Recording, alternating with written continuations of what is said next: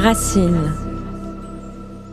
Que l'on soit cordon bleu ou totalement néophyte avec l'impression d'être incompétent, Cuisiner n'est pas un acte anodin. Lors du choix des ingrédients à la façon dont on va s'y prendre, jusqu'à la manière d'envisager un repas, tout parle de ce que nous sommes. Manger et faire manger serait donc le miroir de nos émotions et de notre fonctionnement psychologique. Emmanuelle Turquet, elle, s'intéresse depuis longtemps au développement personnel à travers différents outils comme l'art-thérapie, la PNL, la sophrologie ou encore l'analyse transactionnelle. Depuis 2015, elle anime sur Paris des ateliers de cuisine thérapie et a signé un livre aux éditions Jouvence. Dis-moi comment tu cuisines et je te dirai qui tu es. Bonjour Emmanuel Turquet. Bonjour Florent. Alors vous écrivez dans votre livre Nous cuisinons comme nous vivons. Qu'est-ce que notre cuisine vient révéler de nous Emmanuel? Mais en fait, la découverte que j'ai faite euh, issue d'un parcours personnel, c'est que quand on était en cuisine euh, sans recette, c'est-à-dire quand on lâchait avec le côté cérébral, avec l'intention de poser un résultat, de faire un plat un peu waouh, un petit peu sophistiqué, et quand on se reconnectait finalement au, au fait de cuisiner, d'être vraiment dans ce, cet instant présent-là, eh bien, on pouvait euh, allumer de la lumière, comme je dis souvent, sur ces façons de faire en cuisine et plus largement sur d'autres façons de fonctionner quand on essaye de transposer ce qu'on fait en cuisine avec des comportements qu'on peut avoir dans sa vie familiale, dans sa vie professionnelle, dans sa façon d'organiser ses vacances ou encore de euh, d'interagir avec ses proches. Donc en fait, le, le parti pris que j'ai, la conviction que j'ai, c'est que euh, cuisiner, c'est pas uniquement préparer à manger, euh, c'est aussi, si on prend le temps encore une fois de s'arrêter sur cet acte hautement symbolique et en même temps hyper anodin, c'est aussi l'occasion du coup de, de s'interroger sur soi, de traverser un peu le miroir et d'en apprendre plus sur ses façons de faire et ses façons d'interagir avec soi comme avec les autres en fait. Alors comment justement est-ce qu'on peut en apprendre un peu plus sur nous ou sur les autres à travers le choix de ce qu'on va manger par exemple?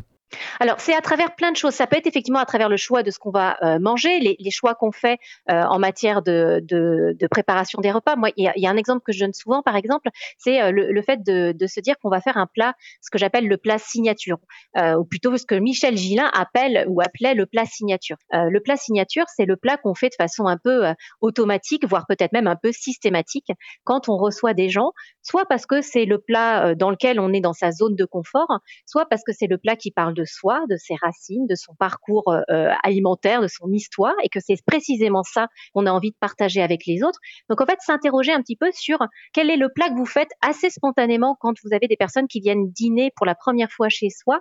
Ça permet de, bah, s'interroger sur qu'est-ce qui est important pour vous. Est-ce que ce qui est important pour vous, c'est de faire bonne impression et du coup de ne pas prendre de risques et au contraire de, verrouiller un petit peu avec un plat que vous êtes sûr de, réussir? Est-ce que ce qui est important pour vous, ça va être plutôt de vous dévoiler, de, de parler un petit peu de vous, de donner à voir d'où vous venez, quel est votre héritage un petit peu euh, culturel en termes euh, culinaires. Toutes ces questions, finalement, on peut se les poser quand on cuisine. Et puis au-delà de ça, moi, quand je parle de cuisine thérapie, je parle évidemment de l'acte de cuisiner, mais je parle de tout ce qu'il y a autour hein, de l'acte de cuisiner, tout ce qui, de près ou de loin, touche à la cuisine.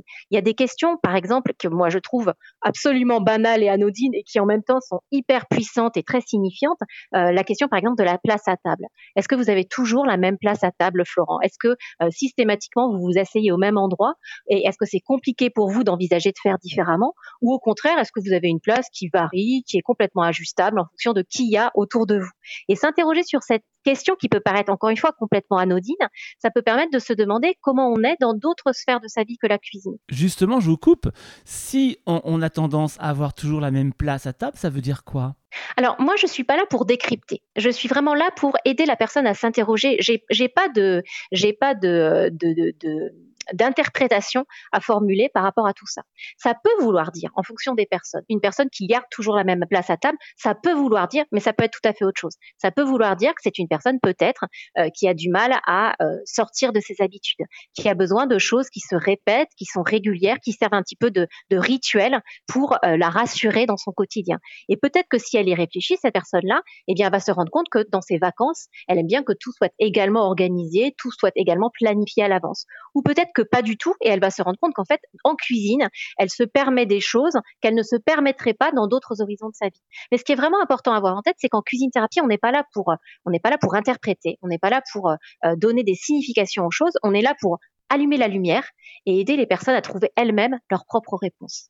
Vous parlez du plat signature qui, que, vous, que vous abordez dans votre livre comme le plat identitaire, si je ne dis pas de bêtises. C'est un peu une carte d'identité finalement, qu'on va puiser peut-être dans des souvenirs primaires. Est-ce que l'émotion en cuisine se puise toujours fatalement dans l'enfance et dans nos premières émotions? Alors, pas toujours. Il y a effectivement beaucoup de choses qui remontent à l'enfance, mais moi, j'ai l'habitude de dire que ce qui fait qu'on est aujourd'hui en cuisine, c'est pas uniquement ce qu'on a appris ou ce qu'on ne nous a pas appris ou transmis, parce que ça peut être ça aussi. C'est aussi nos expériences de vie. C'est les personnes qu'on a rencontrées plus tard. J'avais, il y a pas très longtemps en atelier, une personne qui me disait qu'elle ne savait pas cuisiner parce que sa mère était un très fin cordon bleu, mais aussi parce que son mari était un chef. Et du coup, à la fois de par son historique et de son éducation, elle se sentait démunie en cuisine, et aussi parce que la vie lui avait fait rencontrer quelqu'un qui venait finalement conforter l'idée qu'elle se faisait d'elle-même, à savoir qu'elle était nulle en cuisine. Donc c'est pas uniquement euh, l'histoire, l'éducation qu'on a ou qu'on n'a pas reçue, euh, mais c'est aussi les personnes, les rencontres qu'on a, faites au cours de son parcours de vie qui font que ben, on est plus ou moins à l'aise. Mais ce qui est sûr, c'est que euh, quand on parle de cuisine, on se connecte immédiatement à quelque chose de très émotionnel. Ça c'est sûr. On n'y coupe pas quand on parle de cuisine, qu'on aime ou qu'on déteste cuisiner, qu'on ait l'habitude ou pas de cuisiner, on vient se connecter avec quelque chose de très primaire et de presque archaïque en les ingérant, en les faisant devenir soi finalement, une fois qu'on les a euh, incorporés après euh, les avoir cuisinés. Est-ce que cette notion de connaissance de soi et des autres, parce que finalement, si on va demander quel est votre plat préféré à quelqu'un d'autre, c'est aussi une manière de savoir un peu plus qui il est. Est-ce que c'est particulièrement prégnant avec la cuisine, avec ce que l'on mange? Et, si oui, pourquoi? Alors, c'est à mon sens vraiment prégnant parce que avec la cuisine, on est encore une fois sur un médiateur qui est très euh, familier. Euh, qu'on aime ou qu'on n'aime pas cuisiner, on a tous vu quelqu'un cuisiner autour de soi. Donc c'est quelque chose qui nous est familier, qui n'est pas intimidant comme peuvent l'être par exemple d'autres médiateurs en art thérapie, la peinture, la sculpture, la danse, etc. Donc forcément, quand on parle de cuisine, on parle de cette intimité, de cette euh, familiarité qu'on peut avoir avec l'autre.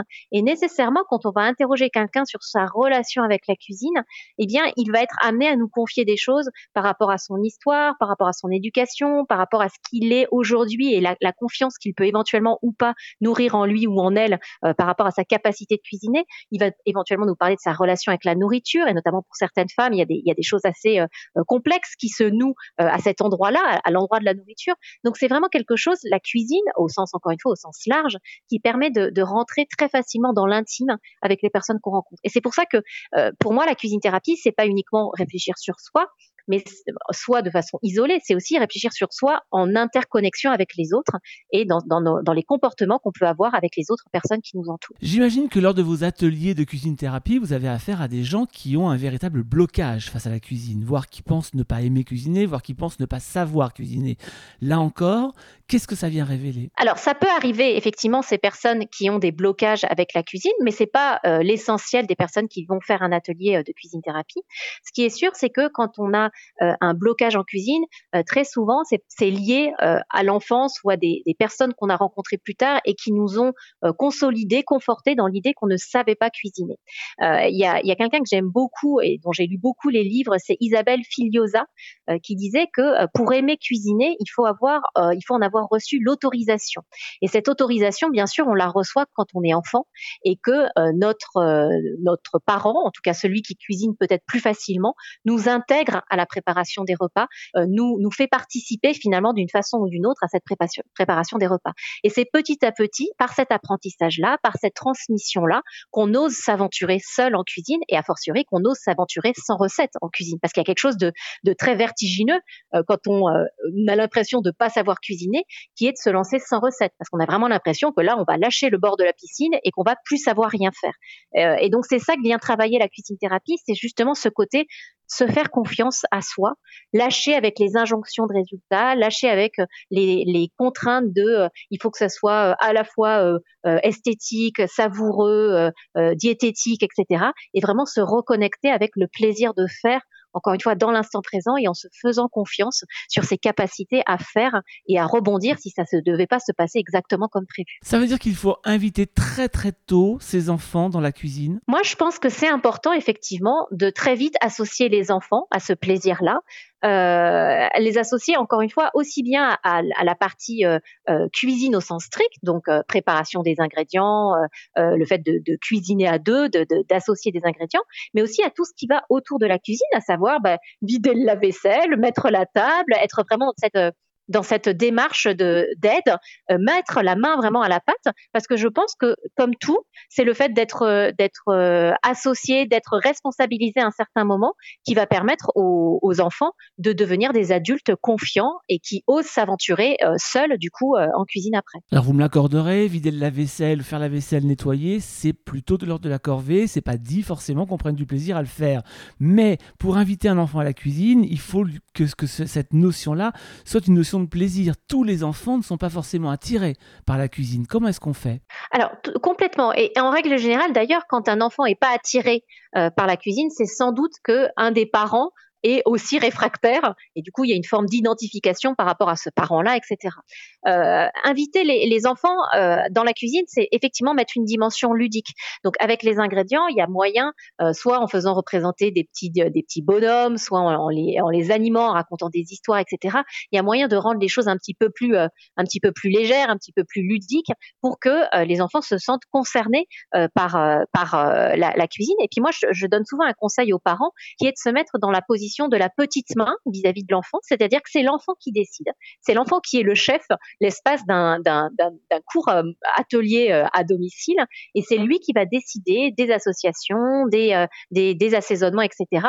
Et le parent va se mettre finalement au service de l'enfant. C'est très aidant pour l'enfant parce que ça va le responsabiliser, ça va lui donner confiance en lui, ça va lui permettre de, tenter des choses, et c'est très aidant pour l'adulte qui va apprendre aussi à lâcher prise, à faire confiance, à, à se mettre dans une posture de d'aide pas uniquement dans une posture de euh, je prends tout en charge, je m'occupe de tout, etc. Donc il y a vraiment des, euh, des, des choses positives de part et d'autre. Et moi j'invite vraiment les, les, les, personnes, les participants aux ateliers à réinventer finalement euh, leur, leur façon de cuisiner. La signature de la cuisine thérapie, c'est réinventer sa vie sans recette.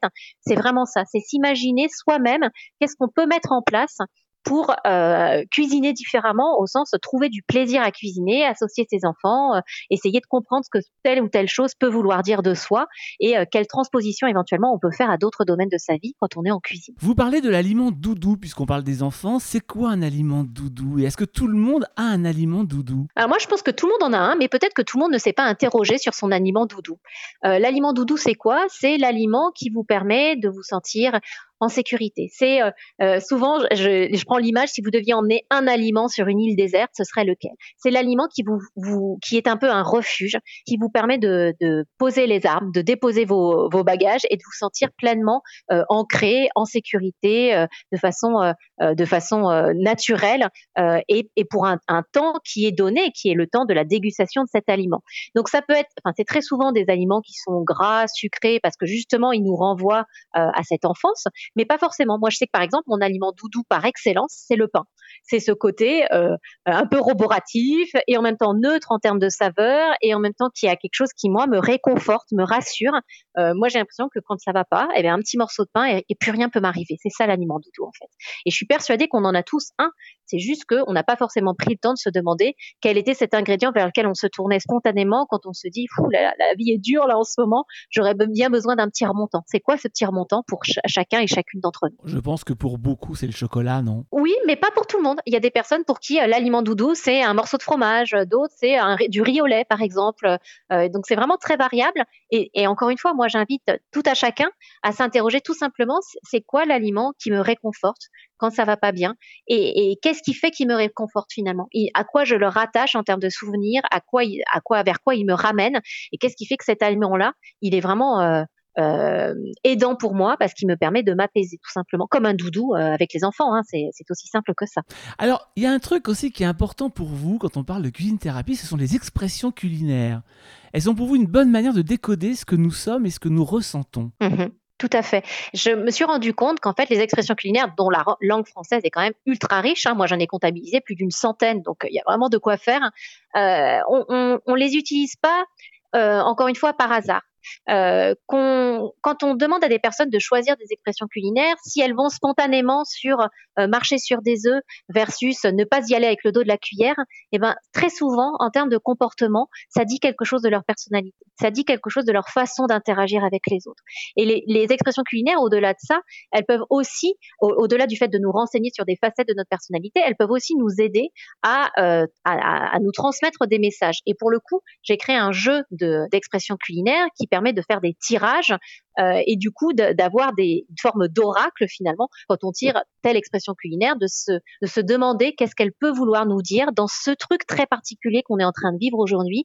Qu'est-ce que cette expression culinaire que je viens de tirer au hasard euh, vient me raconter, vient me transmettre comme message. Donc elles sont vraiment hyper précieuses. Encore une fois, aussi bien pour euh, donner un, éclairage sur sa personnalité, sur sa façon d'être aux autres, que euh, sur quelque chose qu'on est en train de vivre en ce moment, que et aussi pour nous transmettre des des, messages, de, alors appelez ça de votre inconscient, de votre guide intérieur, de votre petite voix, de, du monde invisible, ce que vous voulez, mais en tout cas un message qui vient vous renseigner sur quelque chose que vous êtes en train de, traverser. Que viennent signifier, Emmanuel, ces compulsions alimentaires qui nous poussent à consommer un aliment précis, voire des fois qu'un seul aliment?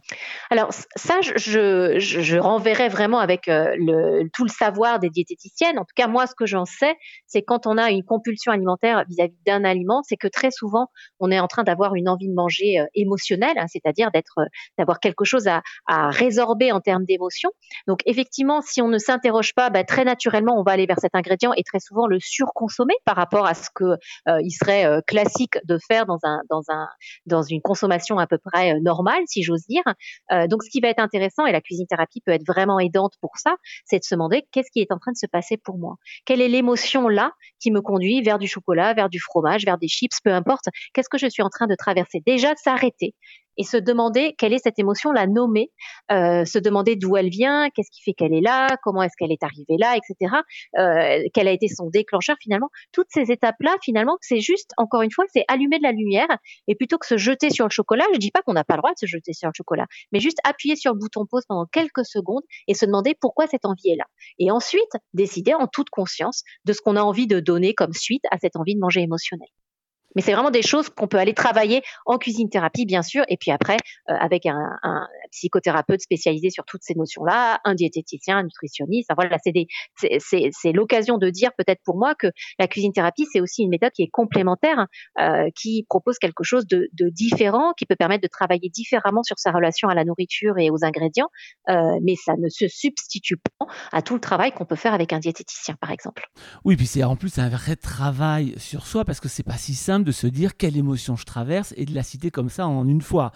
On est bien d'accord. On est bien d'accord. Alors, certaines personnes vont aussi peut-être cuisiner pour se valoriser ou chercher la reconnaissance dans le regard des autres, est-ce que c'est effectivement aussi l'un des buts de la cuisine? Alors, euh, c'est l'un des buts évidemment de la cuisine et a fortiori aujourd'hui avec toutes les émissions culinaires qui, à mon sens, euh, surmédiatisent la cuisine et créent sans doute un complexe d'infériorité pour des personnes qui ont l'impression que bah, si c'est ça cuisiner, si c'est ce qu'on voit sur l'écran de la télé, eh ben elles, elles savent pas cuisiner. Donc il y, a, quand même cette dimension qui est assez, à mon avis, euh, préjudiciable des émissions culinaires. ce qui est sûr, c'est qu'il y a effectivement pas mal de personnes qui sont dans l'effet waouh, le côté euh, je vais en, épater la galerie avec une création culinaire, je vais, vraiment faire quelque chose de sophistiqué, etc.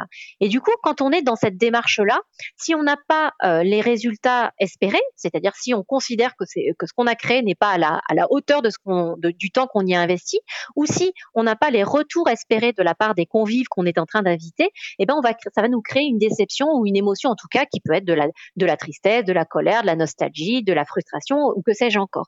Donc l'idée, encore une fois, avec la cuisine thérapie, c'est de s'interroger, euh, de, se demander qu'est-ce qui fait que on a besoin de ces retours-là ou d'épater la galerie. Qu'est-ce que qu'est-ce que ça serait euh, s'il y avait aucun retour? Donc de vraiment aider la personne à s'interroger sur eh bien son intention en cuisinant et euh, comment elle se sent quand cette intention n'est pas entre guillemets honorée par les retours dithyrambiques des, des invités. Et ça permet du coup de se, ben, encore une fois, de conscientiser ce qui se passe pour soi pour décider, le cas échéant, de se dire, bah, je vais ajuster parce que finalement, ça me crée trop de, trop de trop d'attentes et trop de, de, de déception. Donc je vais décider de cuisiner plus pour moi et un petit peu moins pour les autres. Donc c'est c'est des, des ajustements qu'on peut faire grâce à la cuisine thérapie, tout ça. Alors vous dites aussi que la cuisine renvoie à la notion de territoire. Ouais. Qu'est-ce que ça veut dire? Alors la, la, la cuisine au sens large, encore une fois, quand je parlais tout à l'heure de la place euh, à table, euh, on peut aussi parler de la place quand on cuisine à plusieurs.